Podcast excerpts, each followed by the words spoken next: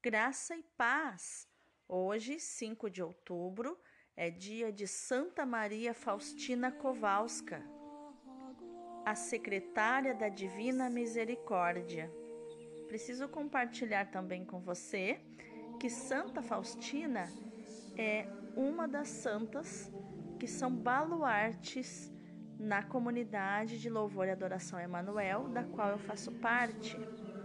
Ela é um dos patronos, um dos pilares da comunidade e nos assiste de modo especial, nos trazendo, nos fazendo apaixonar-nos pela misericórdia do coração de Jesus.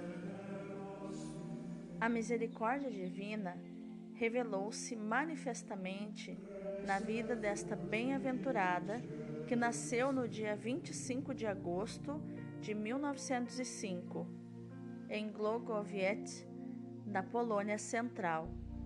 Faustina foi a terceira de dez filhos de um casal pobre.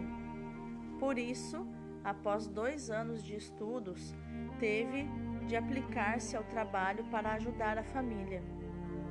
Com 18 anos, a jovem Faustina disse à sua mãe que desejava ser religiosa, mas os pais disseram-lhe que nem pensasse nisso. A partir disso, deixou-se arrastar para diversões mundanas até que numa tarde de 1924 teve uma visão de Jesus Cristo flagelado que lhe dizia: Até quando te aguentarei? Até quando me serás infiel? Faustina partiu então para Varsóvia e ingressou no convento das Irmãs de Nossa Senhora da Misericórdia no dia 1 de agosto de 1925. No convento tomou o nome de Maria Faustina, ao qual ela acrescentou do Santíssimo Sacramento, tendo em vista seu grande amor a Jesus presente no sacrário. Trabalhou em diversas casas da congregação, amante do sacrifício, sempre obediente às suas superioras, trabalhou na cozinha, no quintal, na portaria. Sempre alegre, serena, humilde, submissa à vontade de Deus, servia a todos com amor aonde fosse chamada. Santa Faustina teve muitas experiências místicas onde Jesus, através de suas aparições, foi recordando à humilde religiosa o grande mistério da misericórdia divina. Um dos seus confessores, hoje beato, Padre Miguel Espótico, exigiu de Santa Faustina que ela escrevesse as suas vivências em um diário espiritual. E abrindo um parênteses aqui, sempre me recordo desse relacionamento de Santa Faustina com seu confessor, sempre quando eu acho que Deus demora a atender algo que eu necessito.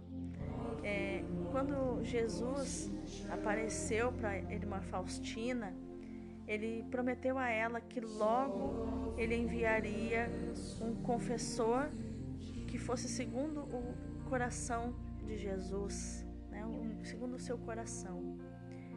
E o logo de Jesus demorou para Santa Faustina três anos. Três anos ela ficou à espera do seu confessor.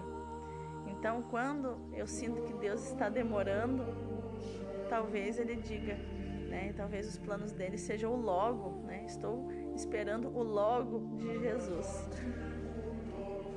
E Santa Faustina então começou a escrever esse diário não por vontade própria, mas por exigência de seu confessor, por obediência a ele. Ela deixou a descrição das suas vivências místicas, que ocupa algumas centenas de páginas. Santa Faustina sofreu muito por causa da tuberculose que a atacou. Os dez últimos anos de sua vida foram particularmente atrozes. No dia 5 de outubro de 1938, sussurrou a irmã enfermeira: Hoje o Senhor me receberá.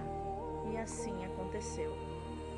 beatificada em 18 de abril de 1993 pelo Papa João Paulo II, Santa Faustina, a apóstola da Divina Misericórdia, foi canonizada pelo mesmo Sumo Pontífice no dia 30 de abril do ano 2000. Outro detalhe do caráter e comportamento da santa é que às vezes Jesus fazia alguns testes com ela, é, pedindo algo para ela e pedindo para que ela falasse com o seu confessor. E o seu confessor pedia para ela fazer algo diferente. E ela obedecia ao confessor. E Jesus, depois, quando aparecia para ela, a elogiava pelo comportamento, por ter obedecido ao confessor, por permanecer em obediência. E isso a igreja leva muito em consideração quando vai estudar qualquer caso de beatificação ou canonização. É a humildade daquela pessoa diante da autoridade da igreja.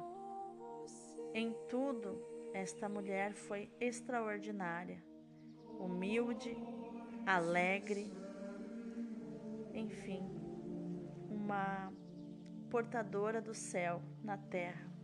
Santa Faustina Kowalska, rogai por nós.